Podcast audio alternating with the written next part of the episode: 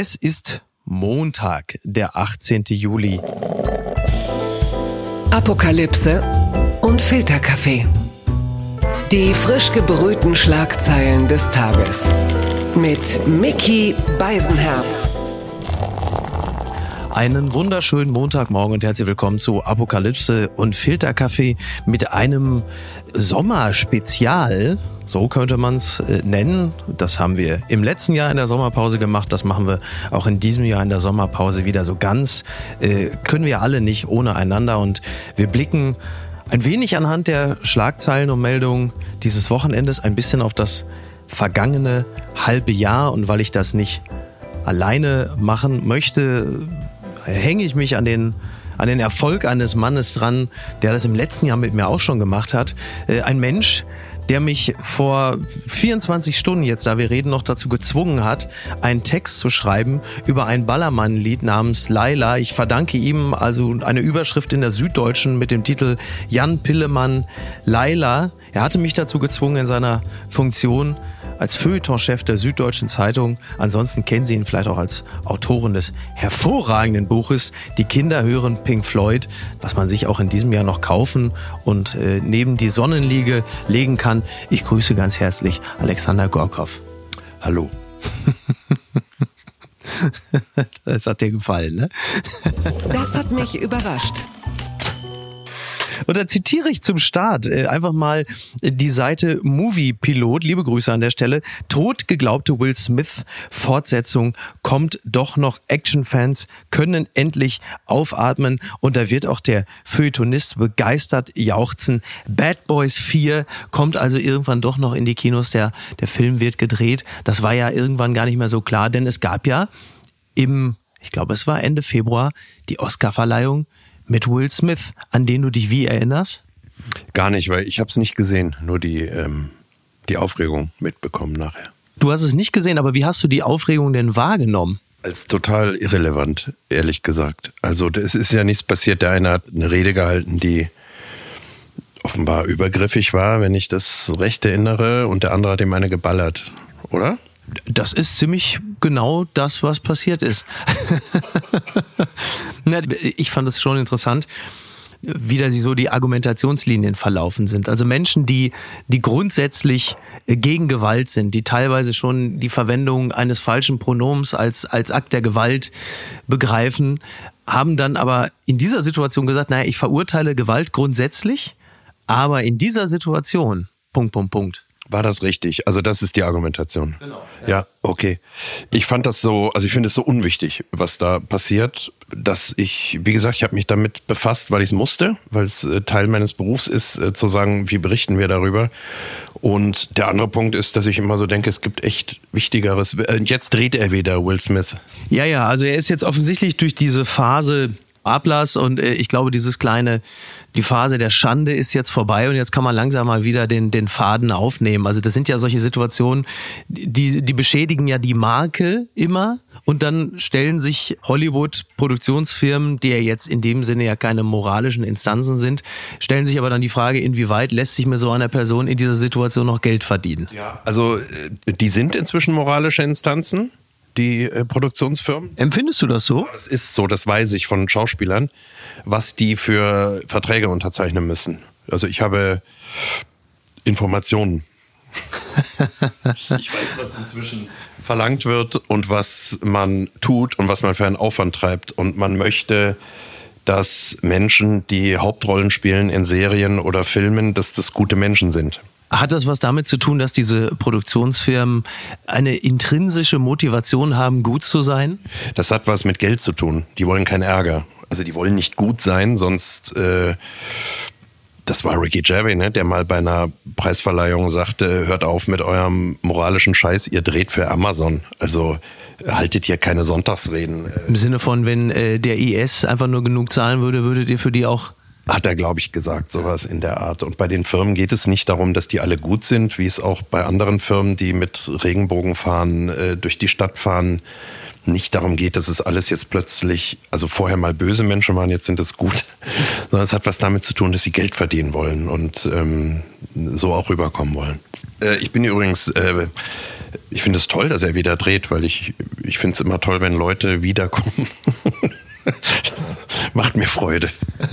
War das jetzt eine Überleitung zu Friedrich Merz oder ähm, über die Kegelbrüder aus Mallorca? Äh, da, da, sprechen wir gleich noch drüber. Kommen wir hierzu, weil das ja auch ein Thema ist, das uns äh, natürlich auch in diesem Jahr beschäftigt hat und auch wieder beschäftigen wird. Gucken mal, wer da spricht. Auffrischungsimpfung für Jüngere. STIKO-Chef Mertens widerspricht Lauterbach. Das schreibt der Spiegel. Auch Jüngere sollten sich zum vierten Mal gegen das Coronavirus impfen lassen, empfiehlt Gesundheitsminister Lauterbach im Gespräch mit dem Spiegel. Doch STIKO-Chef Mertens ist anderer Meinung. Der sagt, ich halte es für schlecht, medizinische Empfehlungen unter dem Motto viel hilft viel auszusprechen. Ja, warum äh, zitiere ich diese Schlagzeile? Äh, das ist wahrscheinlich ein bisschen jetzt schon der Vorläufer des äh, Sounds, den wir dann spätestens ab September September dauerhaft wieder haben, oder? Weiß ich nicht. Ähm, ich weiß nicht, wie sich das alles jetzt entwickelt. Es sagen ja viele Leute, es wird ein richtig heißer Herbst. Ähm, heiß, weiß ich nicht, ob heiß in dem Zusammenhang. Nur ich kann mich auch erinnern, dass viele sagten, ähm, letztes Jahr, glaube ich, im, im Herbst oder Winter haben wir darüber geredet, es würde unter Corona-Gesichtspunkten ein entsetzlicher Februar werden. Und es wurde dann aus anderen Gründen ein entsetzlicher Februar. Insofern, ich kann mit diesen Prognosen, also ich halte das auch so ein Stück weit von mir fern. Ich kann das nicht mehr alles äh, verarbeiten, was sich im Moment abspielt. Hat es ein bisschen was auch mit unserer äh, Lust am Grusel zu tun, dass dieses Szenario, also ist die, die Frage ist ja immer, geht es darum, dass wir uns schon mal auf das Schlimmste vorbereiten, dass wir uns präparieren, dass wir uns auch emotional äh, auf die Situation vorbereiten? Oder hat es auch wirklich immer, sind es auch mal so apokalyptische Gelüste, die sich da auftun, dass man die ganze Zeit sagt, ja, der Herbst, das wird so schlimm und Corona kommt dann mit voller Wucht zurück, dass man sich auch so ein bisschen, so ein bisschen gruseln mag oder was steckt da? Es gibt eine anthroposophische Lesart, glaube ich, bei diesen ganzen Katastrophenszenarien. Das ist, dass der Mensch sich dadurch schützt im Vorhinein schon. Das heißt, er geht vom Extremszenario aus und ballert es so lange durch die Welt, bis er wirklich vorbereitet ist ja, und andererseits gibt es nun mal wissenschaftliche Erkenntnisse, Stichwort Klimawandel. Da muss man jetzt nicht äh, spekulieren. Was? Wieso, was ist denn da? Messungen. Und bei Corona haben wir uns ja ein paar Mal auch schon gewundert, dass irgendwas dann plötzlich so lief und nicht so. Und es gab ja auch mal die Ansage, wer geimpft ist, der kriegt das nicht. Ich bin froh, dass ich dreimal geimpft bin und habe trotz, ich gehe nie davon aus, dass irgendwas dann immer genau so kommt, wie es da steht gerade. Also ich selber äh, habe gerade auch großes Interesse an einer vierten Impfung, aber schon seit ein paar Wochen, weil ich das Gefühl habe, naja, der letzte Booster ist jetzt im Januar gewesen. Du hast dich ja damals im Savoy Hotel in Köln angesteckt beim Frühstück. Ich habe eine leise Ahnung, von wem ich es gekriegt habe. Der miese Wichser hat in der Süddeutschen behauptet, ich hätte ihm Corona verfasst. ja, das ist ein anderes Thema. Wer ins Savoy Hotel geht, kommt darin um, oder? Gibt es noch den Spruch? Liebe Grüße an dieser Stelle. Das ist ein ganz tolles Hotel. Die kümmern sich immer rührend um mich. Ja, ja, nein, nein, also das muss man, das muss man sagen. Und das, wir haben, also Martin Semmelrogge und ich, wir haben das dann ja im Nachhinein geklärt. Ne, da kann man noch so Sachen wie, ja, jetzt, also mit dem Text in der Süddeutsch mit Corona, das ist echt nicht okay. Da gehen mir auch Jobs verloren. Ich sag, jetzt komm mal bitte. Also jetzt wollen wir nicht unsachlich werden. Aber gut. Was Lauterbach äh, angeht, das wird ja jetzt, glaube ich, dann im, also auch ich blicke gar nicht so angstvoll in den Herbst, da wir ja nochmal gesagt, äh, ja auch im Februar schon langsam bei äh, über 100.000 Neuinfektionen am Tag ja die Maßnahmen auch langsam haben fallen lassen. So. Und auch da wieder, wir blicken alle sorgenvoll auf die Herbstwelle, aber wir sind ja schon mittendrin in einer Sommerwelle. Die Inzidenzen sind extrem hoch. Vor allen Dingen die Dunkelziffer ist ja also wahrscheinlich ein Fünffaches von dem, was wir da ausgewiesen haben. Da frage ich mich dann immer schon, was soll denn da noch groß dann im Herbst noch passieren, was jetzt noch schlimmer ist? Also klar, die kritische Infrastruktur, da ist man wieder. Aber ansonsten, ich glaube, es wird nur lustig, wenn es um, um Maßnahmen geht. Dann kommen wieder die alten Ampelstreitigkeiten. Also Lauterbach gegen Buschmann und Co. Dann wird es halt nochmal lustig. Also ich merke, wenn ich eine Maske anziehe, dass ich in der Minderheit bin. Das ist, das ist eigentlich so für mich. Ich kann nur noch meine, meine private Lehre im Moment daraus ziehen, zu sagen, ähm, ich ziehe halt eine Maske an. Und wenn ich sie anziehe, bin ich in der Minderheit, egal ob ich auf dem Münchner Filmfest äh, in einem brühwarmen Kino sitze, das vollgestopft ist. Oder meine Frau geht mit meiner Tochter zu Harry Styles in die Olympiahalle und sagt, es trägt kaum jemand Maske. Oder wir machen ein SZ-Sommerfest, das vollgesteckt ist mit Leuten. Das ist halt jetzt anders. Das ist, äh, man macht das anders. Ne? Ja, du hast ja auch, also ich, ich kenne mittlerweile Leute, die haben sich viermal angesteckt. So, da geht dir natürlich also als Impfbefürworter, der ich ja nun ganz klar bin, aber manchmal gehen dir auch so ein bisschen die Argumente aus, ne? Denn das, was du gerade richtig gesagt hast, die Maßgabe war ja immer, man impft sich und ist dann gegen die Infektion geschützt. Gut, das wurde dann irgendwann, äh, Wissenschaft ist ja auch mal das Falsifizieren von Informationen, das wurde das ist dann... ja recht schnell nicht mehr die, die Ansage gewesen, sondern man hat dann gemerkt, man kann sich trotzdem infizieren und es trifft einen aber nicht so wild. Ja. So, Ich habe mich dreimal impfen lassen, ich habe es bisher nicht bekommen und andere, die geimpft waren, haben es bekommen. Und ich kenne aber auch Menschen, die es sehr früh bekommen haben, die sich noch gar nicht impfen konnten und die Long Covid haben. Und äh, wie gesagt, ich vertraue auf die Wissenschaft und auf die Ansage. Die Wissenschaft weiß ja auch nur so viel, wie sie bis zu dem Moment weiß. Und jeder Reichsbürger, der mir heute erklärt, siehste, trotzdem angesteckt, kann ich nur sagen, ja, du bist ja die größte Pfeife, weil du dich ja nie um irgendwas gekümmert hast, außer in den Himmel zu gucken und die Sterne zu zählen. Und das ist ganz einfach. Also ich schütze mich so gut es geht, auch immer noch. Also ich bin immer noch überrascht, wie in der Umkleide von der Muckibude so Nase an Nase die Leute sich erzählen, was, dass sie am Wochenende nach Kitzbühel fahren und wo ich mir immer so denke, mal gucken. Ja? Und da gibt es einen Verdrängungsmechanismus bei den Menschen. Denselben gibt es auch bei anderen makropolitischen Themen, logischerweise. Das ist im Menschen angelegt. Ich habe mal mit einem Psychologen geredet, der mir gesagt hat, du kannst jemandem äh, eine Waffe an den Kopf halten und du hast als derjenige, der die Waffe am Kopf hat, zwei Stunden Todesangst und danach nicht mehr. Mhm. Es passiert was im Körper, ein Hormon oder was auch immer wird ausgeschüttet, das dich sozusagen mit einem, wie man es immer nennen mag, Fatalismus mhm. versorgt in dem Moment, wo du äh, mit den Schultern zuckst und sagst, so sei es weil du kannst sonst nicht überleben. Du kannst nicht acht Stunden panische, zitternde Todesangst. Das ist ja auch ein bisschen eine, für mich dann äh, gesellschaftlich übertragen ja auch der Beleg dafür, dass halt der Schrecken mittlerweile endemisch ist. Ne? Also diese Schockstarre, die wir hatten anfangs, als es äh, Raketen auf Kiew regnete, plus die letzten Ausläufer aus Corona, als wir natürlich so Ende Februar auch dachten, okay, also da war die blöd gesagt, die Stimmungslage natürlich extrem angespannt und jetzt haben wir schon wieder die Zeit, über andere Sachen zu diskutieren, wie äh, Ballermann-Lieder, wo wir gleich nochmal drauf kommen. Aber das ist ja im Grunde genommen genau das.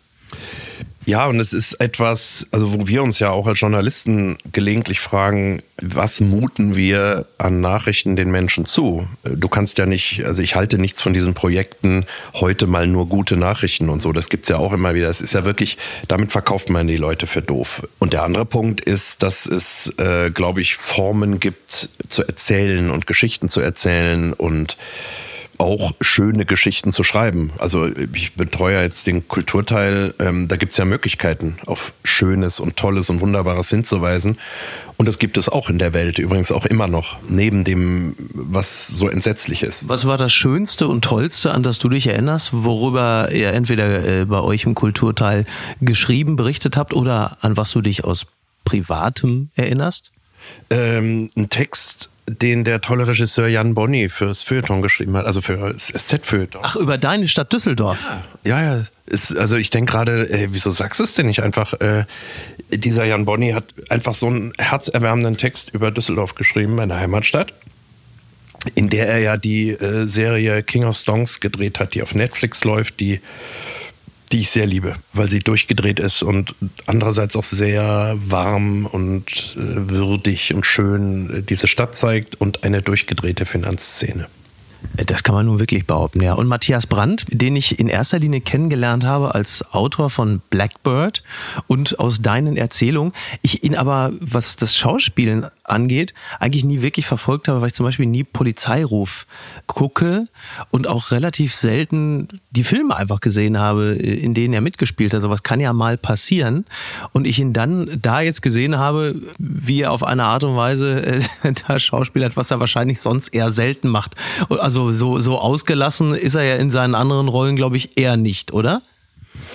Mm, doch, gibt's schon welche, aber es ist vor allem ersichtlich, finde ich, dass man gemerkt hat, dass der ganze Cast von diesem auch Schubert, also der die, wenn du so willst, melancholischen Gegenpart von ihm da spielt, äh, der ist ja so brillant und die sind ja, also sind ja immer Duos, die die Welt bestimmen, ja. Simon and Garfunkel, äh, Sonny and Cher und hier sind es die beiden eben, wo man sagt, wenn man das sieht, das ist so fantastisch, es macht so einen Spaß, das anzugucken. Und man muss allerdings für so eine Serie auch wirklich bereit sein. Also das ist, wenn man gerade sehr depressiv drauf ist und wirklich sich überhaupt nicht einmal ein X für ein UFO machen lassen will und schon wieder in dieser heute üblichen Suchhaltung ist, nach dem Motto, will mich hier einer aufs Kreuz legen und, und so weiter, dann kann man das vergessen. Man muss Freude und Liebe an Schauspielern, Schauspielerinnen, äh, mitbringen, weil diese Freude und Liebe bringt dieser Cast mit. Also Jan Bonny bringt den mit, die Bild- und Tonfabrik bringt den mit. Und was sie so schaffen, was für mich als Düsseldorfer natürlich toll ist, der ich seit 30 Jahren in München lebe und ein irres Heimweh habe ständig, ist es so, dass man so sieht, er benutzt die Stadt natürlich als Projektionsfläche für eine irre Komödie. Und auf der anderen Seite liebt er diese Stadt sehr. Und diese Serie hat sehr viele Hidden Agendas noch. Es ist so ein Referenzgewitter. Man sieht ständig Kunst an den Wänden, weil die Kunst natürlich heute auch so verlottert ist und ständig sich äh, anheischig macht in diesen Finanzbüros. Naja, und weil jemand wie Helge Achenbach natürlich auch äh, ganz weit vorne war. In, äh Achenbach ist sozusagen, um den geht's ja nicht, aber über den weiß man natürlich als Düsseldorfer, der Bonnie ja ist und ich ja auch, man kennt natürlich die Achenbach-Geschichten. Ich habe meine ersten Texte für ein Stadtmagazin geschrieben, wo das Achenbach gehörte. Also er hat mich sozusagen ausbezahlt bezahlt, ja. Und das sind so, das sind einfach so Karrieren, äh, die es im alten deutschen Westen auch noch sehr viel gibt und die einfach herrlich sind. Und ich finde, ich finde, dass man immer mal gucken muss, was so in den in deutschen Großstädten los ist die nicht München, Berlin oder Hamburg heißen. Weil es ist manchmal sehr langweilig. Alle Journalisten stehen sich da gegenseitig auf den Füßen. Und in Nordrhein-Westfalen, äh, was immer noch das tollste Bundesland in Deutschland ist, hast du irgendwie, glaube ich, 18 oder 20 Millionen Einwohner. Es gibt nicht sowas wie den Hauptstadtkulturfonds hier und dort und ähm, sondern die Leute müssen echt noch ackern, sogar in Düsseldorf. Ja, ich glaube, was äh, dem Journalismus in Anführungszeichen definitiv gut täte, wären diverse Fahrten mit dem Regionalexpress. Also als ich alleine nach einem erneuten Fehlversuch am Flughafen äh, vom Flughafen Düsseldorf über den Duisburger Hauptbahnhof mit dem Regionalexpress nach Bochum gefahren bin, da siehst du natürlich Dinge, äh, die finden im Regierungsviertel in der Form so nicht statt. Und das hilft natürlich, um ein, um ein größeres Bild von Deutschland und, und anderen äh, Bevölkerungsteilen zu haben. Eine gute Idee wäre, wenn wir uns nochmal die Texte durchlesen, als die Regierung entschieden hat, damals gab es eine bewegende Bundestagsdebatte, wir ziehen von Bonn nach Berlin. Also es wird die neue Hauptstadt. Es war immer von diesem äh, Treibhaus Bonn, also dass das wie so ein kleiner Garten nur ist und das ist fern der Realität und so weiter. Wahnsinnig komisch, wenn man sich das heute überlegt. Also wenn du dir Berlin anguckst, Twitter, und diverse Erscheinungsformen, wie wir kommunizieren und so weiter. Und du fährst dann aber mal in andere Städte und fährst nach Düsseldorf. Ähm, du guckst dir an, was da los ist, wenn da, weiß ich nicht, japanisches Feuerwerk in der Stadt irgendwie nahezu eine Million Menschen auf den Brücken stehen. Davon kriegt Deutschland fast nichts mit. Das sind so 20 Sekunden in der Tagesschau. Aber wenn vorm Brandenburger Tor irgendein Hirsel auftritt, äh, ist es gleich wieder ein Riesenthema und so weiter. Und das ist schon irgendwie komisch. Also da sind wir gerade so sehr auf Berlin fixiert und auf noch ein paar andere Städte. Für mich als Düsseldorfer auch nahezu nach wie vor total schockierend, wenn ich aus Düsseldorf zurück nach München komme und mit meiner Frau samstags rausgehe in Schwabing. Also ich wohne ja jetzt nicht äh, auf dem Acker und es haben ähm, keine Cafés auf. Also drei sind im Urlaub. Der eine putzt noch die Tische und sagt erst in einer Stunde. Und das eine Café, das aufhört, da ballen sich irgendwie 100 Leute. Äh, sieht vielleicht im Glockenbachviertel auch schon wieder anders aus, das weiß ich. Aber das ist, wenn man aus Düsseldorf kommt oder übrigens auch aus Köln, völlig anders. Also es ist mehr Leben in der Stadt.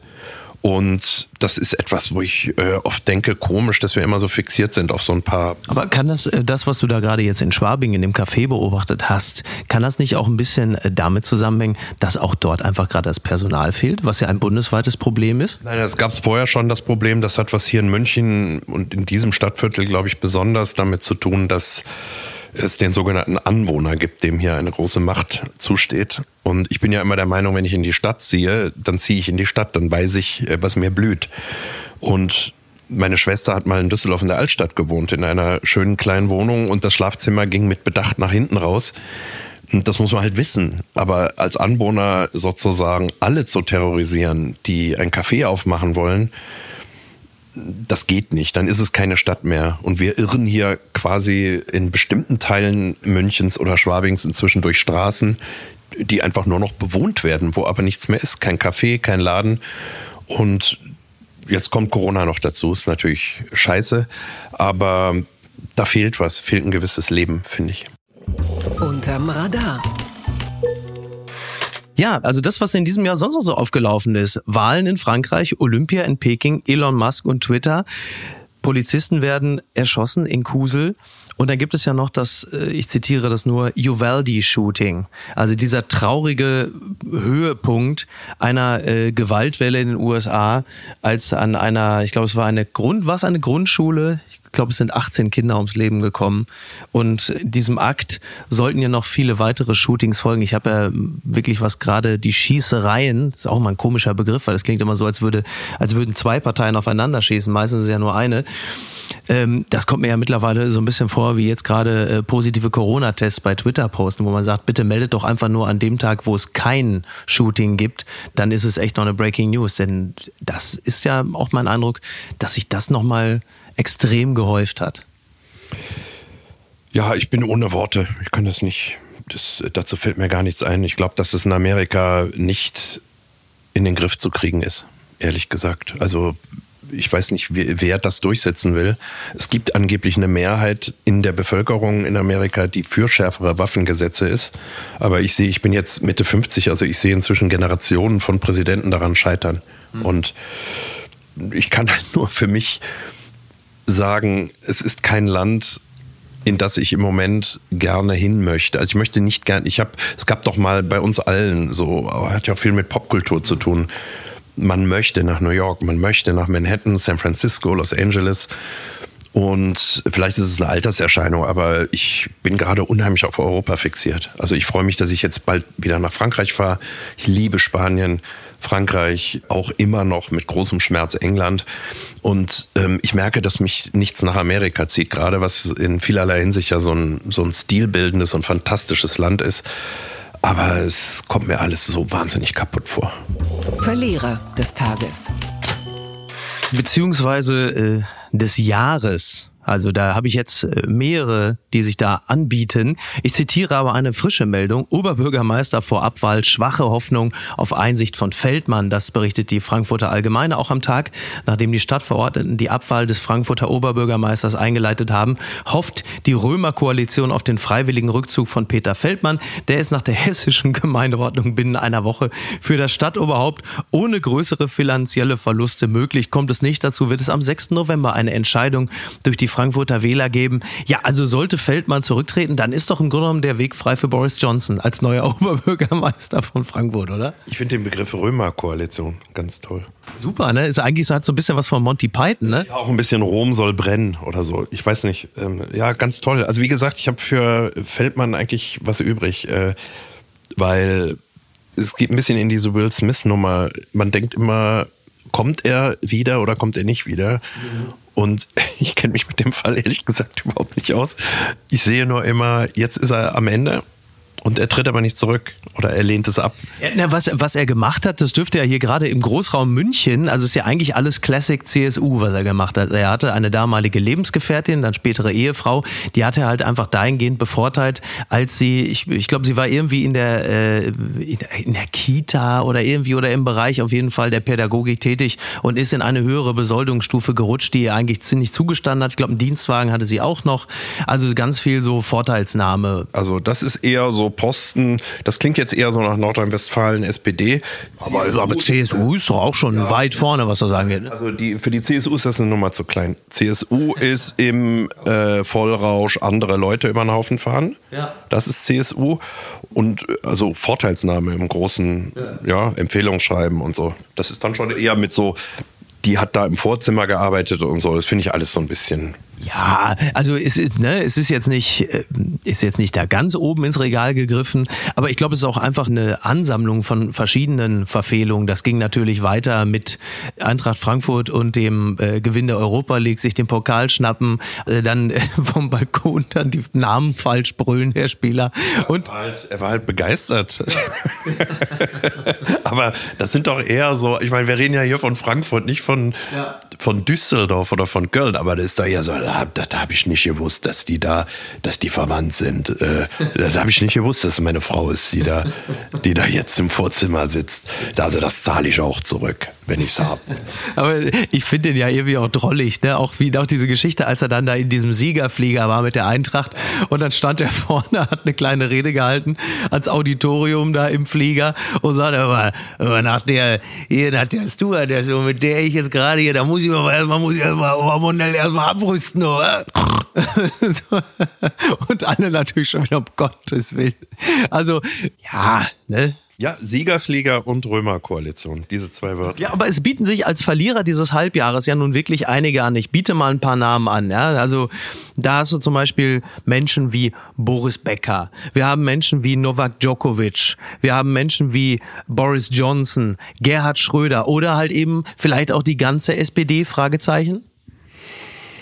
Ach, die SPD ist jetzt wieder da, wo sie eigentlich immer war, nämlich am Boden. Also man, man, es ist wahnsinnig toll mit dieser Partei. Ich habe ja eine gewisse Sympathie dafür und ich bin immer so begeistert, weil ich glaube, dass die SPD so den tragischen Teil der deutschen Bevölkerung widerspiegelt, nämlich der, der sich irre bemüht, der auch vieles richtig macht du guckst jetzt so, als ob du das Gefühl hast, ich rede jetzt von mir persönlich, aber es ist so, ist so dieses Ding, du bemühst dich, du wächst ab, du bist eigentlich auf eine ganz gewissenhafte Art und Weise jemand, der seine Zweifel auch vor einer Entscheidung nochmal kommuniziert und überlegt. Und das wird nicht mehr honoriert. Wir reden jetzt nicht von dem Frankfurter OB, sondern mal von Berlin, ja, und Scholz und so weiter. Da würde ich mal direkt mal äh, kurz was äh, einwerfen wollen, denn du hast ja gerade gesagt, jemand, der seine Zweifel öffentlich kommuniziert und es verfängt nicht beim Publikum. Dann würde ich aber jetzt natürlich sofort einen anderen Namen einwerfen, von dem du natürlich auch weißt. Natürlich. Ja, weil er ein sehr produktiver und offensiver Kommunikator ist. Und das ist Scholz ja nicht. Es wird ja auch nicht mehr werden. Weil und quantitativ liefert Scholz ja sehr ordentlich. Er hat ja jetzt auch diese ganzen Bürgerdialoge, was natürlich eine, eine entsetzliche Idee ist, sich das auch noch im Sommer anzutun. Zumal ich äh, als PR-Berater von Olaf Scholz sagen würde, das bringt ja auch alles nichts. Also sagen wir mal jetzt mal blöd gesagt, 50 mal null ist ja immer noch null. Ja, ich, ich mag es nicht. Ich mag nicht, wenn Politiker sich äh, verstellen müssen. Das ist das, was ich dann sehe, dass da einer im Sand sitzt irgendwo ähm, in Kiel und läuft irgendwie so ein Hund durchs Bild. Und ich bin da noch so ganz altmodisch, dass ich denke, also es hätte François Mitterrand auf die Art und Weise nicht gemacht, Giscard auch nicht. Ich will immer nicht, dass sie sich klein machen müssen. Und das ist so bei mir in dem Moment. Und ich würde bei Scholz zum Beispiel auch mal sagen, lass doch mal die lange Strecke gucken. War doch auch komisch letztes Jahr, haben wir äh, auch gesagt. Da war, stand er gerade bei 12, 13 Prozent in den Umfragen. Und äh, die anderen haben sich alle derartig aufgerieben und lächerlich gemacht, zum Teil, ähm, dass viele Leute das Gefühl hatten, oder immerhin verhältnismäßig viele, eigentlich ist er ein recht vertrauenswürdiger Mensch. Ist es vielleicht äh, die größte Leistung von Olaf Scholz, eine gewisse Resilienz zu besitzen, was die Affekte der Bevölkerung angeht. Also da halt eben nicht die ganze Zeit drauf zu reagieren, obwohl es qualitativ und quantitativ massiv auf ihn einwirkt? Das ist es zumindest bisher gewesen. Ob das dann noch so bleibt, äh, müssen wir mal sehen. Aber so war es bisher. Die größte Resilienz hat ja Angela Merkel bis heute. Und das ist ja das, was mich so fasziniert, wie schnell man eben auch vergisst. Also die Frau ist äh, nach wie vor, glaube ich, sehr beliebt. Und ich möchte auch nicht im Nachhinein sagen, was sie alles falsch gemacht hat. Aber wir gucken doch jetzt nach 16 Jahren, ähm, also so lange ist ja diese Koalition noch nicht im Amt.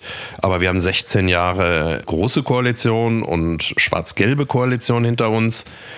Und es ist, glaube ich, Common Sense heute, dass viele, viele Strukturen in diesem Land nicht funktionieren und dass wir ein paar Fehlentscheidungen getroffen haben auch. Und ich bin so ganz erstaunt darüber, wenn ich aufs Gesundheitssystem gucke, wenn ich habe meine Mutter jetzt bis vor kurzem sechs Jahre gepflegt hier im Pflegeheim. Vollkommen bodenlose Zustände in den Schulen, in den Pflegeheimen, in den Krankenhäusern bei den Ärzten, bei den privat niedergelassenen Ärzten, die keine Sprechstunden finden, äh, das gesamte Gesundheitssystem, äh, viele Teile des Schulsystems. Ich rede nicht von den einzelnen Ärzten oder Lehrern, aber vieles hat doch so gehakt, das haben wir doch so festgestellt. Es ist so vieles in diesem Land nicht in Ordnung gerade. Und ist das nicht auch ein, bis zu einem gewissen Grad auch mit, ist die Bevölkerung nicht mit Schuld, die sich da nicht vehement genug für eingesetzt hat, dass sich das ändert, die wir alle, also Merkel hat ja eine Politik gemacht, die ähm, nach allem, was man so sagen kann, ja wenig vorausschauend und antizipierend gewesen ist, sondern sie hat immer sehr stark auf das Sentiment des Moments gesetzt und geguckt, was wollen die Leute jetzt gerade? Und Führung, da sind wir wieder beim Thema Olaf Scholz und Führung, Führung bedeutet doch eigentlich auch vorausschauend zu agieren und auch immer ein bisschen intellektuell vor der Welle zu sein, also nicht auf das zu gucken, was wollen die Leute jetzt in dem Moment, sondern was brauchen sie ja, bald. Das ist eine extrem affektive Politik gewesen. Das widerspricht eigentlich dem, wie man sie gesehen hat. Man hat ja immer gesagt, sie ist eine Naturwissenschaftlerin. Sie sieht ein Problem. Also wie ein Mensch, der vor einer physikalischen Apparatur steht. Das ist das Problem, Geschwindigkeit durch Masse mal Licht oder sonst was. Und wenn ich das dann so und so mache, wird eine Lösung daraus. Das ist ja gerade nicht passiert. Wie gesagt, alles schlau, blöd dahergeredet jetzt, weil im Nachhinein. Aber ich kann es ja, man kann ja Geschichte auch oft erst im Nachhinein interpretieren. Und dann muss man ja sagen, vielleicht hätte man die Wehrpflicht nicht so schnell abschaffen sollen. Vielleicht wäre ja ein verpflichtendes Dienstjahr unter den Umständen, die ich im Pflegeheim meiner Mutter miterlebt habe, eine fantastische Sache. Und vielleicht ist es nicht, wie Christian Lindner sagt, Freiheitsentzug, wenn Leute ein Jahr lang sozial arbeiten. Ich habe zwei Jahre Zivildienst gemacht. Und das war für mich eine sehr, sehr wichtige, tolle Zeit. Äh, Ausstieg aus der Kernenergie, wofür ich im Grunde war, also immer schon war, weil ich es für eine nicht ähm, händelbare Sache halte. Aber ein bisschen kurzfristig. unheimlich schnell, also quasi fünf Minuten nach Fukushima. Weil die Leute das dann wollten, aus der Erschütterung des Moments heraus. Ja, ja, klar, selbstverständlich. Und das ist eine Politik gewesen, die sehr auf, also auf Affekte sozusagen äh, reagiert hat. Und das kommt mir heute ein bisschen komisch vor, eigentlich. Und ich sehe halt natürlich andererseits, dass wir auf Probleme zusteuern, die die Leute in der Masse nicht so interessieren wie völlig andere Sorgen, die jetzt vielleicht bei Twitter gerade steil gehen, Identitäres aller Art und sonst was wo ich mich manchmal wundere, was das für ein Aufruhr verursacht. Irgendein wirklich verhältnismäßiger Lapsus, der irgendeinem unterläuft. Aber es ist halt einfacher und es ist leichter. Und womit wir uns oft nicht befassen, ist etwas, was der Christian Baron jetzt bei uns in der Zeitung geschrieben hat am Samstag. Das wird der Klassenclash, auf den es hier in diesem Land hinausläuft. Also er kommt ja aus ärmeren Verhältnissen und das ist ein Thema, das nicht so richtig zündet. Ja, das, das zieht nicht. Du kannst über jedes Gender-Thema heute zünden, aber nicht über dieses Thema. Es ist auch zu kompliziert. Das andere Thema ist emotional schneller. Und snackable, das ist ein snackable, das System ist sehr snackable. Man kann es halt so, so weghauen. Man hat sofort eine Instant-Emotion dazu. Das andere, wie du richtig sagst, ist komplex und dass wir mit komplexen Themen ja nicht so wirklich gut umgehen können. Das hat ja letzten Endes ja auch den Wahlkampf bestimmt im letzten Jahr, auf den ich jetzt gar nicht wieder zurückblicken will, aber das ist natürlich, das wohnt ja den meisten von uns inne. Ja, und es ist, aber es wird sich rächen, glaube ich, dass wir uns um bestimmte Themen, die stark anliegen hier in diesem Land, nämlich darum, wie wir Menschen eine Bildungschance geben, die äh, möglicherweise gerade noch andere Sorgen haben in ihren Familien, was mit sozialer Ungleichheit zu tun hat, ähm, wie wir es schaffen, dass wir in den Städten irgendwie einen Weg finden, dass hier noch normale Menschen auch sich eine Wohnung mieten können, wie Menschen nicht nur klimafreundlich sind, sondern auch noch mit ihrem Auto zur Arbeit kommen. Ich habe mit Pflegerinnen in dem Heim meiner Mutter gesprochen, die können nicht sich in München ein Zimmer nehmen, weil in München kostet ein Zimmer inzwischen so ungefähr 1000 Euro oder mehr. Und die können nicht von dem Gehalt. Das heißt, die müssen mit ihrem Kleinwagen irgendwie gucken, dass sie aus dem Umland nach München kommen. Und das sind alles, also wir haben ein soziales Thema in diesem Land, das im Moment politisch nicht richtig repräsentiert wird. Na, das wird ja, also klar, ne? Es gibt natürlich die boulevardeske Variante dieses Klassenclashs. Das ist dann das, was wir, äh, jetzt reden wir am 16. Juli. Das haben wir also vor einer Woche dann gehabt, wenn man in RTL-Sendungen darüber abstimmen soll, ob es äh, schicklich ist, dass Christian Lindner auf Sylt heiratet. Da hast du den Klassenclash, weil dann natürlich die Frage ist, ist das überhaupt in Ordnung, in dieser Zeit so zu heiraten? Ja, das ist vor allem seine Sache. Ist ganz einfach. Wenn er auf Sylt heiraten will, soll er das doch machen. Das interessiert mich überhaupt nicht. Und mich interessiert auch nicht, ob Herr Merz mit einem Privatflugzeug dort äh, anreist mit seiner Frau, solange er es bezahlt und solange Lindner auf Sylt heiraten möchte, was ich wirklich nicht möchte. Ähm, aber bitte, das ist doch sein Bier. Er ist verliebt und das ist seine private Sache. Das hat Scholz völlig zu Recht gesagt. Mich interessiert nur die Politik. Das ist der einzige Punkt. Und da habe ich das Gefühl, wir ringen nicht mehr, das hat der Andreas Bernhard jetzt schön geschrieben, finde ich, bei dieser ganzen Debatte um Frau Vollbrecht an der Berliner Uni äh, mit ihrem Vortrag. Gottes Willen. Ja, mit diesem Vortrag mit den, gibt es jetzt zwei Geschlechter oder mehr? So, jetzt kann man sagen, okay, der Vortrag von Frau Vollbrecht ist wirklich unterkomplex. Man kann aber auch sagen, Leute, lasst sie doch reden. Also Universitäten waren doch dazu da, dass man Leute reden lässt. Und was für eine Kraft wird aufgewendet, um das zu verhindern? Und die Universität sagt es ab aus Sicherheitsgründen. Dann führen wir gerade Debatten, während hinter uns die Welt äh, wirklich brennt, um Kram, wo man einfach sagt, lasst sie doch reden, es sagen doch noch ganz andere Leute ganz andere Sachen.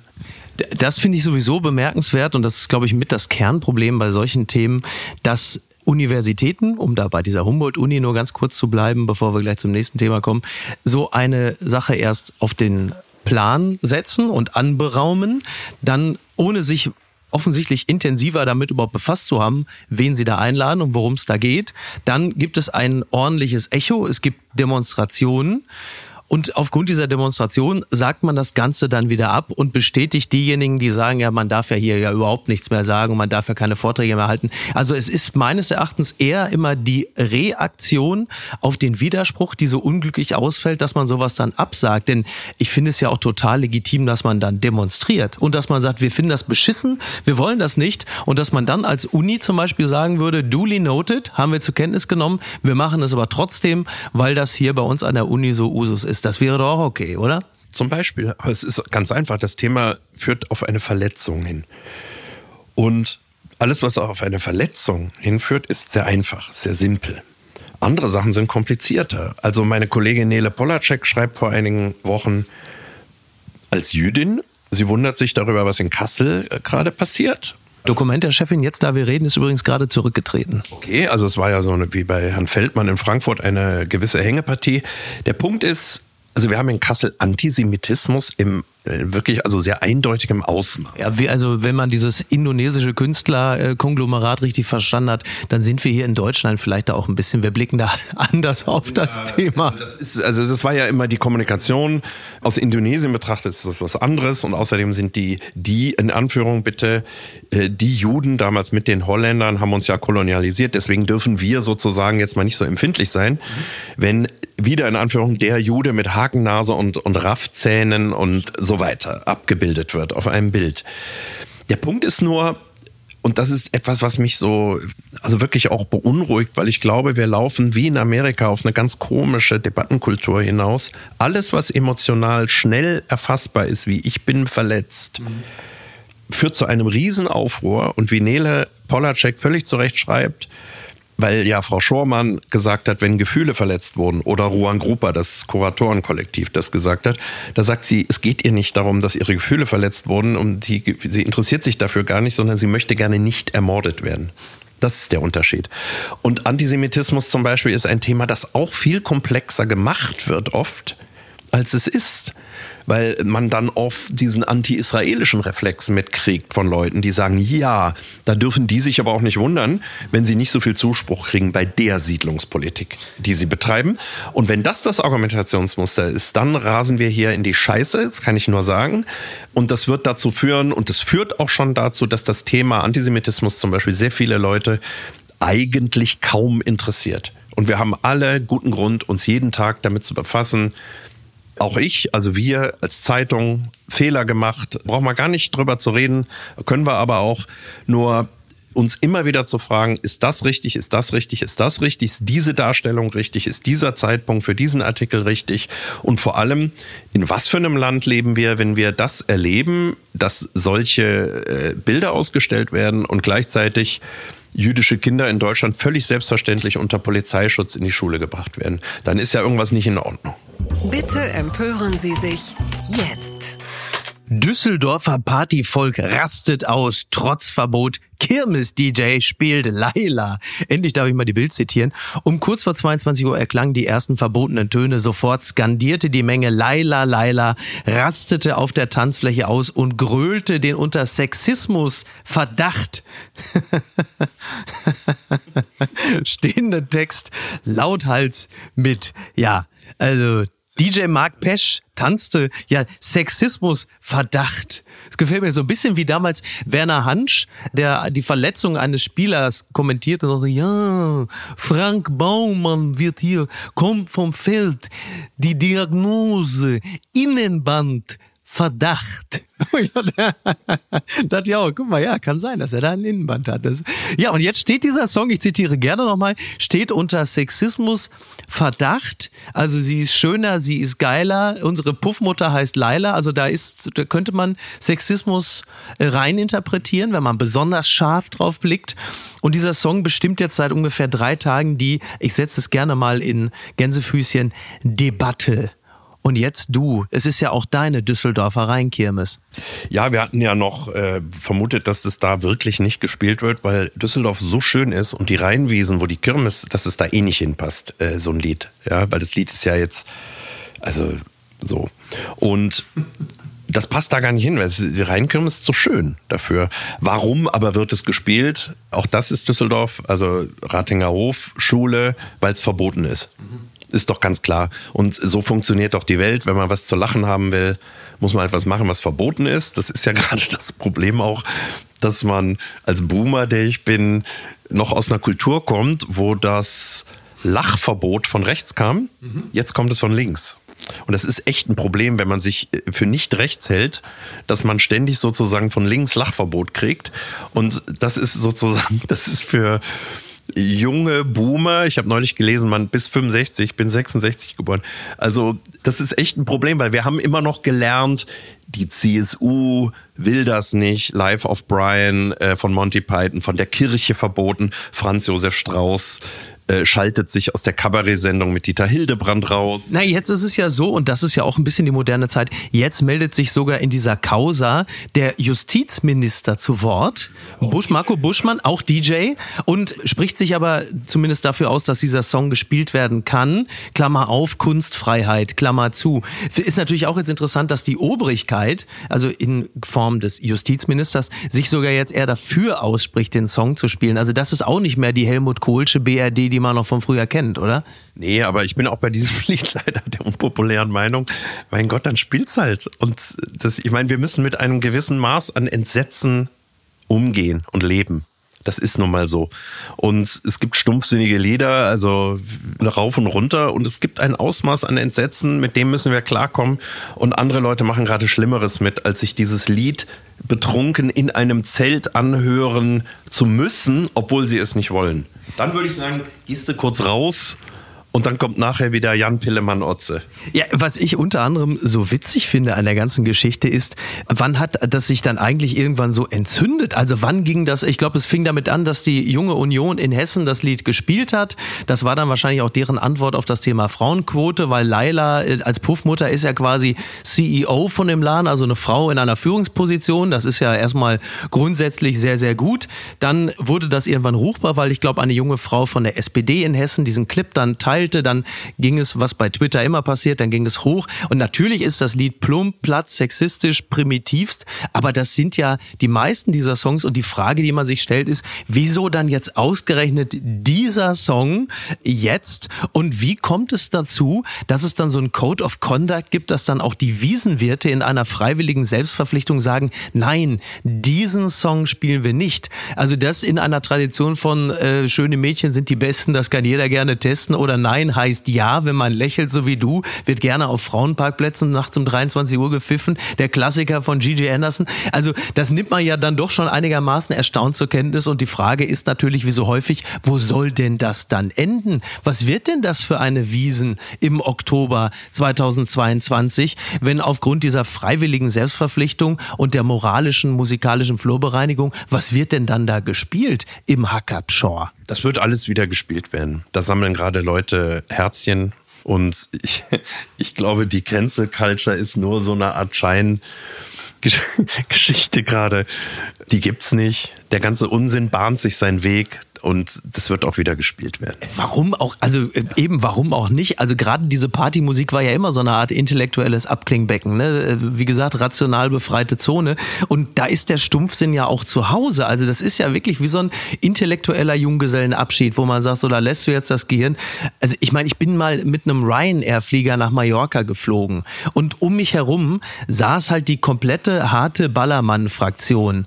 Und wenn du die mal gesehen hast, wie die sind, dann machst du dir natürlich keine Illusionen über die Texte. Das ist ja wirklich äh, auf dem Niveau, also kurz vor Aram Samsam. Ja, aber es ist doch auch ein geschützter Raum. Also das ist doch etwas, also ich... Ein Safe Space würde man sonst sagen in anderen Kontexten. Ja, ich bin ja jetzt, äh, wie du weißt, ein großer Liebhaber der Insel Mallorca. Und das ist, solange es in einem geschützten Raum sich abspielt, dieser Wahnsinn, das sage ich auch als Ex-Bewohner der Düsseldorfer Altstadt, das ist doch völlig okay und es ist doch Teil von uns Menschen, dass wir die Sau rauslassen wollen. Das ist anthroposophisch zu erklären. Ganze, ganze Heerscharen von äh, Voreinwohnern unserer Spezies hätten nicht überlebt, wenn sie nicht besoffen gewesen wären, weil sie vor irgendwelchen Mammuts in Ohnmacht gefallen sind und sich dadurch sozusagen in Anführung totgestellt haben. Das ist immer da gewesen Alkohol, Stumpfsinn und so weiter ist immer da gewesen. Mein Punkt ist immer, es darf nicht andere gefährden. Du kannst jetzt in deiner Würde als etwas ältere Frau dich gefährdet fühlen, aber da sind wir dann bitte irgendwann auch in einem Grenzbereich, wo man sagt, ja, aber damit musst du jetzt leider klarkommen, wie ich ja auch manchmal mit irgendwas klarkommen muss, ja. Der andere Punkt ist, wenn es andere gefährdet, wird es für mich ernst, weswegen ich der Meinung bin, dass die Kegelbrüder auf Mallorca zum Beispiel ich will nicht sagen völlig zurecht, weil sie sind vielleicht unschuldig, aber dass ich es vollkommen richtig finde, dass die Polizei auf Mallorca inzwischen und auch die Regierung dort sagt, dieses Verhalten von Touristen, seien sie aus Deutschland, aus England, dulden wir nicht mehr. Was da jetzt rechtlich vorgefallen ist, äh, kein Wort von mir. Aber wie sich manche Leute dort aufführen, die da Urlaub machen, in Anführung, das ist schlimm und es ist herabwürdigend den Menschen, die dort leben, gegenüber, die ich ja partiell kenne und die einfach sagen, wieso führt ihr euch hier so auf? Und es ist ein winziger Prozentsatz von Menschen, die dort Urlaub machen und es ist schade. Das ist ja auch, also dieser Megapark, ne? Ich bin, bin mal wirklich aus rein Touristen, also aus soziologischem Interesse, würde ich sagen, bin ich da mal äh, mit zwei, drei Freunden sind wir mal zum Ballermann hin und haben uns das einfach mal angesehen. Und das ist ja schon wirklich faszinierend. Also wie sehr man dem S der eigenen Psyche da Raum geben kann. Und diese, diese groteske Basilika, der Megapark, der sieht ja wirklich aus, wie als hätte man die Mailänder Skala, als hätte man den Mailänder Dom im Darknet Internet bestellt. Also es ist ja wirklich genau, also wenn ist jetzt, sagen wir mal, der, der Petersdom ist das Ying, dann ist quasi der Megapark das Yang, wobei ich nicht weiß, wo das böse Meer gelebt wird. Da ist man im Jahr 2022 auch nicht mehr sicher. Und da wird halt einfach komplett losgelassen. Also wirklich atemberaubend. Es sind, ähm, es ist ein 0,2 Prozentsatz von dem, was auf Mallorca sich abspielt, weil die vielen tausend Menschen, die da jeden Tag hinfahren, hinfliegen mit ihren Familien, sitzen wie ich im Nordosten irgendwo an einem Strand man hat dort über Jahrzehnte irgendwelche Freundschaften mit Menschen, die dort leben und arbeiten. Und es gibt natürlich eine brutale Fixierung deutscher Massenmedien auf diesen Quadratmeter, wo sich das alles ballt. Dann zitiere ich doch an dieser Stelle. Die Schlagzeile des Tages. Ach was, die Schlagzeile des Jahres kommt von Antenne Münster. Alle Kegelbrüder frei, wird da gejubelt. Auf diesen Moment haben die Angehörigen fast zwei Monate lang gewartet. Ihre Jungs, die Kegelbrüder von Mallorca, sind frei. Am Freitag gegen 23 Uhr öffnete sich die Gefängnistür. Mittlerweile sind sie dann auch äh, wieder auf deutschem Boden gelandet. Man hat wirklich das Gefühl, äh, die Bundesregierung hat da die Ortskräfte rausgeholt. Also irgendwo zwischen Assange und Mandela wurde das ja teilweise in Deutschland berichtet, also meistens natürlich von, von Bild und Co. Und genau das, was du gerade schon gesagt hast, es wurde darüber ja ein bisschen vergessen, dass es da ja sich mutmaßlich um Straftäter handelt. Und die Frage ist immer, wieso hat die deutsche Presse oder Teile der deutschen Presse so eine Faszination für diese Kegelbrüder vom strammen Tisch? Also was, was schwingt da für ein Gefühl mit? Ist es auch ein bisschen, was erlauben die Spanier sich, da unsere deutschen Jungs einzusperren, die doch nur mal ein bisschen loslassen wollten? Was ist das für ein Gefühl? Das ist Unterhaltungsjournalismus. Also das muss man ganz klar sagen. Das ist so quasi Netflix für, keine Ahnung, RTL 2 oder so. Das ist so, das ist Unterhaltungsjournalismus. Da wird sowas aufgemacht wie so ein Zweitligaspiel. Also Union sowieso gegen FC sowieso. Das sind unsere Kegelbrüder, das sind die Spanier. Das nehme ich auch jetzt nicht so wahnsinnig ernst das ist einfach Unterhaltungsjournalismus. Es wird, werden zwei Partys aufgemacht und man sagt die eine gegen die andere. Es gab ja dann auch den tollen Ding, wo es dann auch gleich immer wieder ins Chauvinistische kippt, als dann da festgestellt wurde seitens des Boulevard, also das wie die Feuerwehr da in Spanien arbeitet, ja. so geht das auch nicht. Ja, also es entspricht nicht, die sind ja, glaube ich, Teile dieser Kegelbrudermannschaft, sind ja auch bei der Feuerwehr, oder? Nein. Ja, einer, einer hat, ähm, also da wurde ja dann auch sehr viel mit Mitgefühl gearbeitet, unter anderem durch diesen zweimonatigen Gefängnisaufenthalt ähm, haben natürlich viele Leute in ihrem Privatleben auch einiges versäumt. Einer hat unter anderem ein Bewerbungsgespräch bei der Feuerwehr verpasst, wo ich dachte, na ja. Es gab aber auch den berühmten Satz, das entspricht, also die Löscharbeiten Mhm. Also immerhin, es hätten ja Menschen ums Leben kommen können. Unter anderem eine Puffmutter namens Laila.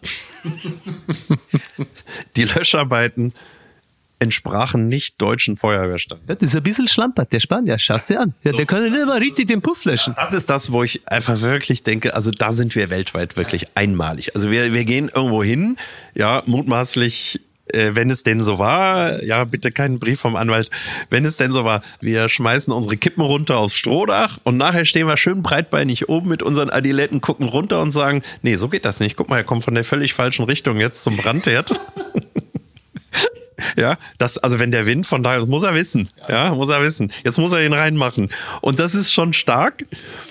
Und das sind aber wir. Das ist aber, das bestätigt aber das ist wirklich so. Ich weiß noch, ich war mal äh, in einem Hotel, in einem äh, ganz guten Hotel in, in Spanien und dann saß ich so auf der Außenterrasse in Nähe des Pools und äh, links neben mir war so eine Vierergruppe von so Leuten, sagen wir mal so zwei Pärchen, beide so Anfang 60. Und da hast du richtig gesehen, die sind ein Jahr nicht hier gewesen im Hotel und dann hat der eine da so mit seinen Trekking-Sandalen und der kurzen Buchse im karierten Kurzarm guckt dann, mustert so auch so ein bisschen den Boden. Die haben wohl den Außenbereich neu gemacht. Nee, muss ich sagen, also hat er gut gemacht, der Spanier. Hat sich das alles so angehört, als hätte noch so eine nachträgliche TÜV-Abnahme von den Bodenplatten. Guck mal hier, ganz sauber. Hat er gut gemacht. Also, ne, kannst du nichts sagen, du. Jetzt Garçon, nochmal vier Cerveza, ne? Also wirklich, wo du denkst, ja, das, das kann er, der Deutsche. Ja, ja, da sind wir ganz groß. Also, ja. Das Kleingedruckte. Diese Prominenten sind 2022 gestorben. Das schreibt die Volksstimme. Schauspieler, Musiker, Politiker, Stars. Welche Prominenten sind im Jahr 2022 gestorben? Eine Liste der Persönlichkeiten, von denen seit Jahresbeginn 2022 Abschied genommen werden musste. Die Liste ist lang. So viel sei schon mal dazu gesagt.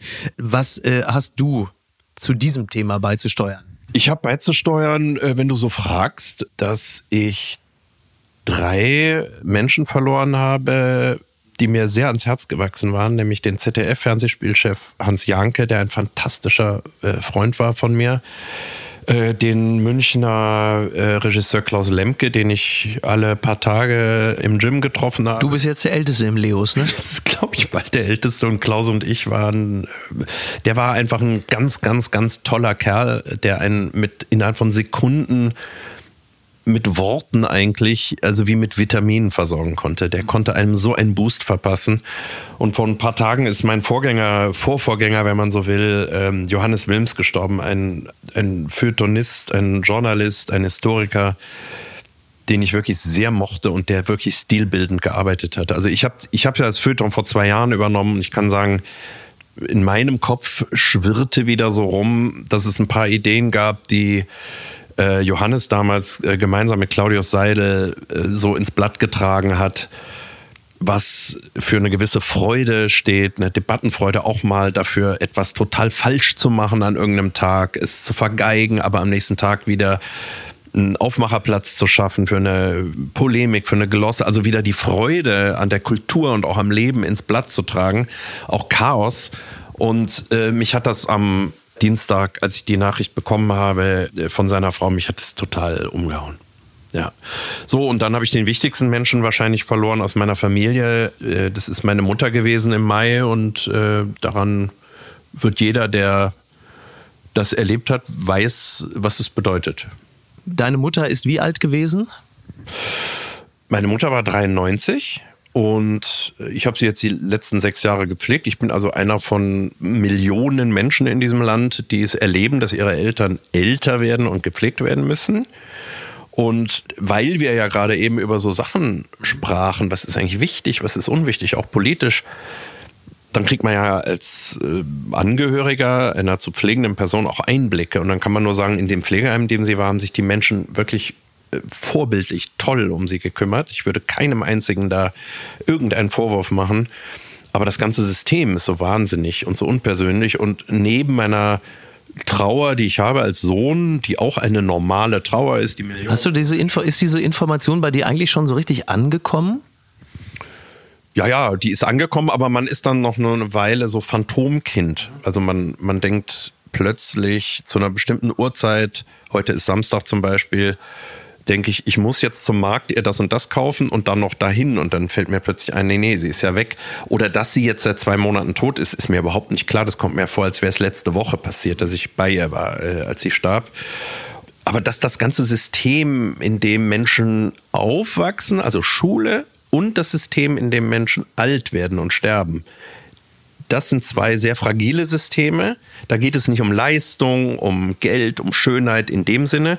Und das sind Systeme, wo bei uns in Deutschland die Empathie stark versagt, auch politisch. Interessant, äh, genau. Hat es damit zu tun, dass die Entscheidungsträger irgendwann, sagen wir mal ganz grob im Alter zwischen 30 und 65 oder so, Friedrich Merz aufwärts, dass sie dann doch zu stark um sich selbst und ihre eigenen Bedürfnisse kreisen, dass sie halt eben die also altersmäßig äußeren Ränder der Gesellschaft nicht so im Blick haben, wie sie es müssten. Ist das Teil des Problems? naja, die haben ja auch Eltern und Angehörige und Kinder und deswegen wundert mich das. Also mich wundert das, dass wir Kindern in Schulen keine Digitalisierung so bieten konnten, als das anfing mit Corona. Was war das für ein Theater mit diesen Luftfiltern? Warum ist alles so kompliziert, so schwer und zum Teil auch so kaputt, also stilistisch kaputt? Beispiel, zwei Monate ist meine Mutter jetzt tot. Ich bekomme auf den Todestag zwei Monate später einen Brief von der Krankenkasse, weil wir in den letzten zwei Jahren versucht haben, ihren Pflegegrad zu erhöhen, weil es ihr körperlich sehr, sehr schlecht ging. Und du möchtest ja, dass so eine Frau, die ihr Leben lang einfach nur eine fantastische, wunderbare, also alle Menschen, äh, die sie kannten, haben sie einfach abgöttisch geliebt, weil sie so eine warme, tolle, wunderbare Frau war. Und zwei Monate später nachdem das also zweimal abgelehnt wurde, die Erhöhung des Pflegegrades, bekomme ich einen Brief, der mir zugestellt wird, weil meine Mutter nicht mehr erreichbar ist. Äh, von der Krankenkasse. Guten Tag, Frau Gorkow. Nach erneuter Prüfung der uns vorliegenden Unterlagen haben wir entschieden, Ihrem Widerspruch stattzugeben. Ab dem 1. März erhalten Sie den Pflegegrad 4 statt 3. Ja, es wird jetzt also rückwirkend noch mal kurz erhöht. Äh, wir informieren die Einrichtung und so weiter. Und dann steht dort am Ende, haben Sie Fragen? Dann rufen Sie uns einfach an. Freundliche Grüße sowieso. Mir ist schon klar, dass da nicht bei der Krankenkasse jemand sitzt, der sadistisch ist und mich quälen will. Aber mir ist klar, dass da eine Maschine diesen Brief erstellt hat. Und ich würde mir so wünschen und so denken, es kann doch nicht so schwer sein, an dem Tag mal die Maschine auszustellen, weil die Information, dass sie nicht mehr lebt seit zwei Monaten, ist doch da. Mhm und dann kann man mir doch einfach persönlich mal kurz einen Brief schreiben. Ist doch, also das kann es doch nicht sein, dass da das Geld fehlt. Und deswegen kann man doch einfach sagen, Leute, so einen Brief können wir nicht aufsetzen. Der ist verrückt, weil haben Sie noch Fragen? Was soll ich machen? Soll ich mit verstellter Stimme aus dem Grab anrufen? Guten Tag, hier spricht Anneliese Gorkow. Ich habe noch eine Frage. Was, was ist das für ein Irrsinn, einem Menschen so einen Brief zu schreiben? Ja? Also einem Angehörigen. Aber der Brief geht ja an meine Mutter. Gewinner des Tages beziehungsweise des Halbjahres. Da stehen wahrscheinlich auch viele Leute irgendwie äh, auf dem Zettel. Robert Habeck, den wir gerade schon mal angerissen haben, ist das möglicherweise der ganz große Gewinner dieses Halbjahres? Ähm, ähm, Putin, ja, das Gas muss, muss kommen. Putin, Annalena macht es gut. Du, jetzt hier LNG-Terminals, Fracking, oh, gucken, Atomkraft der eigenen Partei nichts vermuten. So, wenn er da steht und dann so den Kopf leicht schräg legt und dann so, so diese, das unangenehm so hochwirkt und, und zweifelt und das ist ja schon etwas, in das sich alle irgendwie verliebt haben. Und nun die Frage, ist das ein, Transparenz, Konzept und ist er als der Schmerzensmann der Nation jemand, der auch über den Herbst und Winter hinaus noch eine solche Liebe erfahren wird oder wann kippt es? Du schüttelst schon den Kopf. Ich schüttel den Kopf, weil ich verlernt habe, Prognosen abzugeben. Mache ich nicht mehr. Also äh, hat sich fast immer als falsch erwiesen, nicht nur meine, auch andere. Also bitte keine Prognosen oder auch das als Zuruf an alle Hörer. Bitte, wenn irgendwer eine Prognose abgibt, der ist bald erledigt oder der wird's schaffen, immer davon ausgehen, kommt nicht. So. Und deswegen, ich habe noch nie eine Prognose, ich habe einmal eine Prognose abgegeben, habe ich mal selber drüber geschrieben, über diesen, diesen Fallout, den ich hatte. Ende der 80er Jahre habe ich mal nach einem De La Soul Konzert in Düsseldorf in der Lokalzeitung geschrieben. Die Achtung, bitte, jetzt kommt was für Twitter und Co. Die Musikrichtung Hip-Hop hat keine Zukunft. Warum tust du dir das an? Das könnt ihr jetzt schön, ja? So? So, und da war ich aber auch noch ganz jung Ganz, ganz jung, ja. Und das war 89. Der La Soul is Dead war, glaube ich, das Album, ist, glaube ich, von 1989 oder 90 oder 91, ja. ja Glückwunsch, also Glückwunsch auf jeden Fall zu dieser Prognose. Ja, so, und danach, ich habe relativ früh gemerkt, okay, das hoffentlich und so weiter, das versendet sich.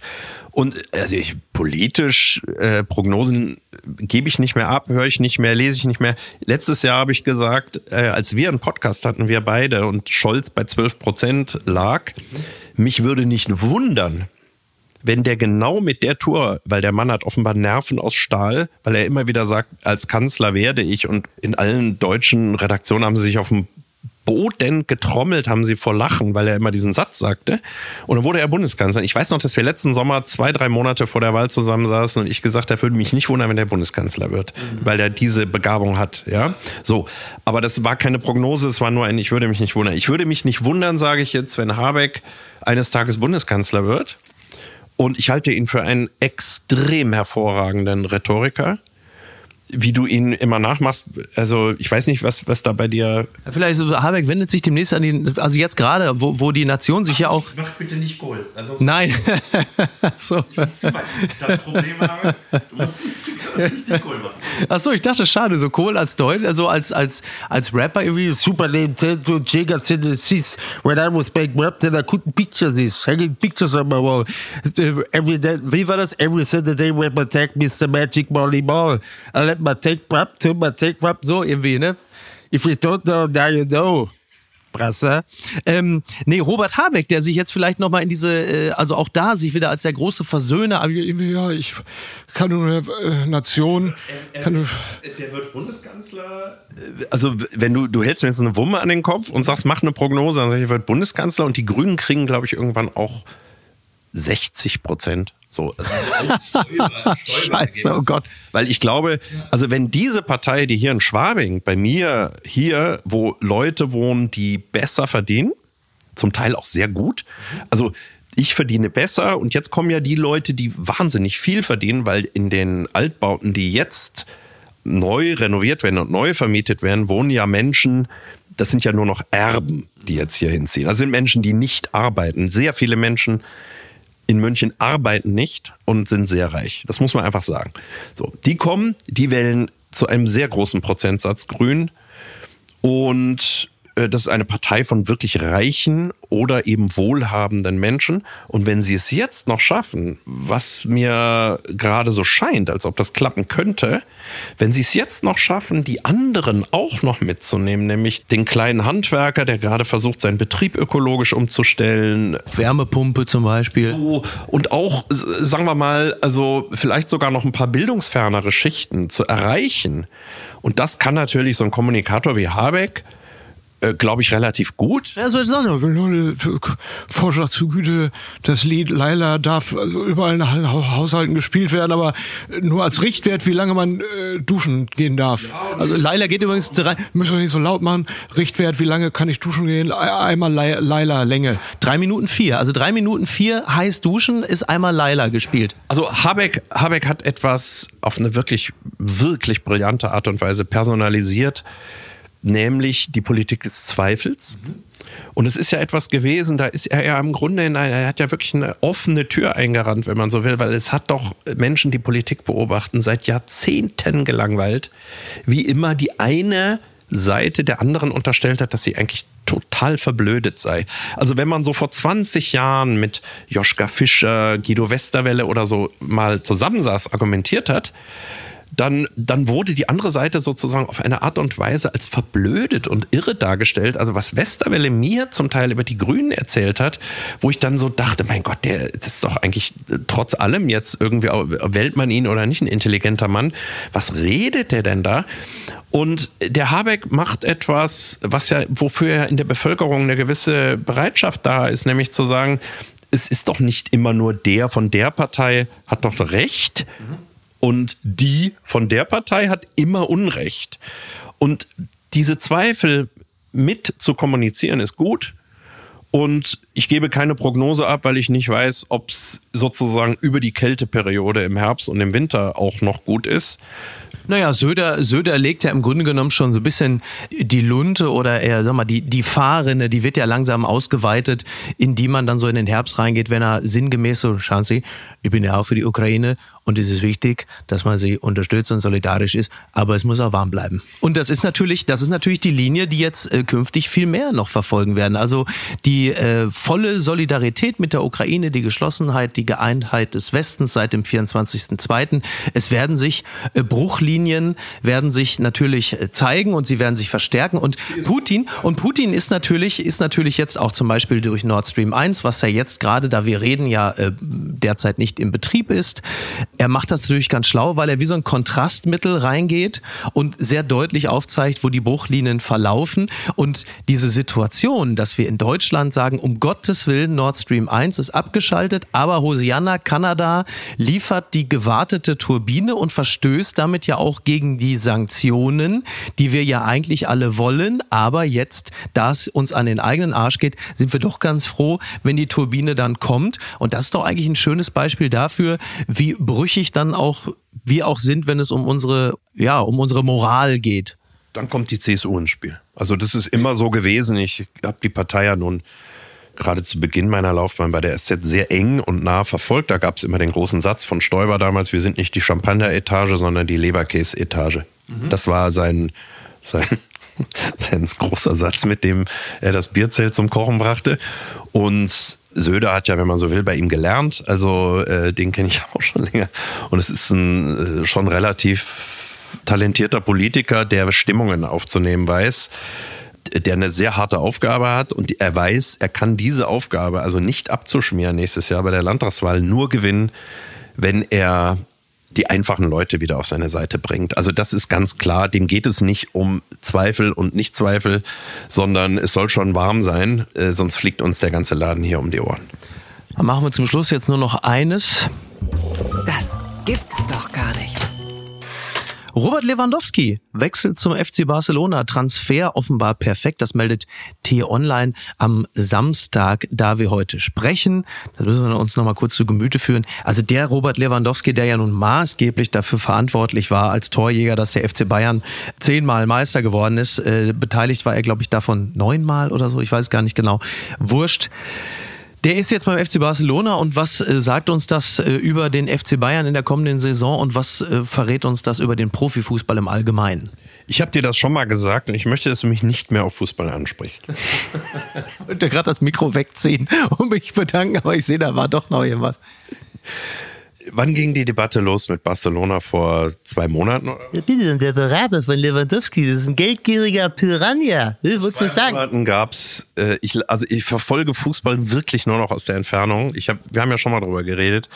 Äh, und alles an dieser Sportart, was nicht mit der eigentlichen Sportart zu tun hat, ist für mich nicht mehr zu ertragen. Ich finde es einfach ganz schrecklich langweilig. Das ist der Punkt. Ich kann nicht mehr. Es ist ödet und elendet mich an. Bei Lewandowski war vor zwei Monaten dieses Ding, Basta, also er bleibt mhm. und ich fahre mit dem Fahrrad an diesem Zeitungskasten vorbei, wo das steht und weiß doch in dem Moment, und zwar nicht, weil ich brillant intelligent bin, sondern weil ich einfach ein abgefuckter alter Hund bin. Okay, der geht offenbar zu Barca und was wird jetzt passieren? Es wird sich noch zwei Monate hinziehen. Ähm, sie treiben den Preis hoch und es passiert und ich verstehe nicht mehr, das ist mein Problem, dass ich jetzt im Alter bekomme langsam, ich verstehe sozusagen nicht mehr, dass sich Fans noch mit einem Verein identifizieren, weil es hat immer Transfers gegeben und es gab immer viel Geld. Es war mal ganz viel, 10 Millionen für Beckenbauer bei Cosmos New York. Dann waren es irgendwann 100 Millionen, dann 200 und so weiter. Es ist alles okay. Aber inzwischen gibt es bei Sky oder irgendwo so eine eigene Transfershow. Also wo quasi aus dem Neoliberalen, was dem innewohnt, der eigentliche Zweck der Veranstaltung gemacht wird.